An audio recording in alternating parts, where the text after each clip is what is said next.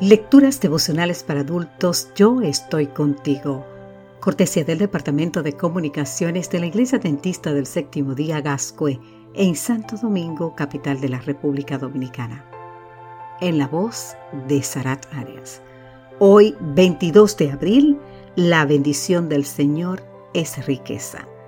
En el libro de Proverbios, capítulo 10, el versículo 22 nos dice, La bendición del Señor es riqueza que no trae dolores consigo.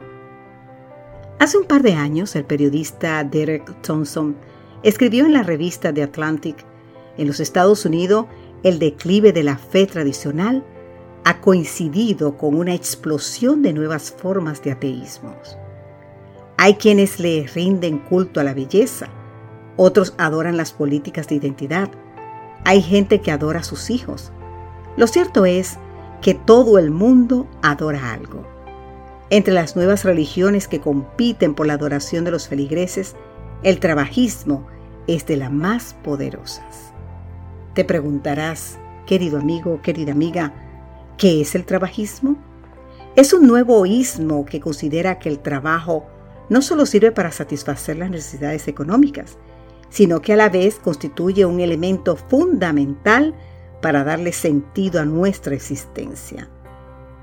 A bote pronto parece una buena filosofía de vida. Quizá eso explica por qué un estudio del Pew Research Center reveló que el 95% de los adolescentes considera que tener un trabajo que les guste es extremadamente importante de cara a la edad adulta. El trabajismo coloca el trabajo en la cúspide de nuestras pirámides de vida, y precisamente ahí es donde radica el problema de esta nueva religión. En el libro Patriarcas y Profetas de la autora norteamericana Elena G. White, hizo una declaración que armoniza perfectamente con lo que escribió Thompson. Cualquier cosa que nos atraiga y que tienda a disminuir nuestro amor a Dios o que impida que le rindamos el debido servicio es para nosotros un Dios. Recurrir al trabajo y no a Dios para encontrar sentido y propósito en la vida es idolatría. El trabajismo no es la respuesta a nuestra búsqueda de un objetivo claro y firme para nuestra vida.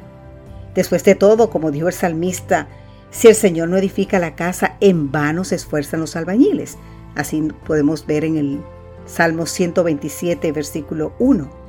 En otras palabras, si le damos la prioridad al trabajo en lugar de dársela a nuestro Señor, todo nuestro esfuerzo será en vano. En tanto que el trabajismo sigue haciendo miserable y frívola la vida de la gente del siglo XXI. De acuerdo con Salomón, en Proverbios 10:22, la bendición del Señor es riqueza que no trae dolores consigo. Querido amigo y querida amiga, y para que entendamos que esa bendición no es fruto de nuestras pasiones por lo que hacemos, Pablo nos recuerda en 1 de Corintios capítulo 3 versículo 7, ni el que siembra ni el que riega son nada, sino que Dios lo es todo, pues Él es quien hace crecer lo sembrado. Que Dios hoy te bendiga en gran manera. Amén.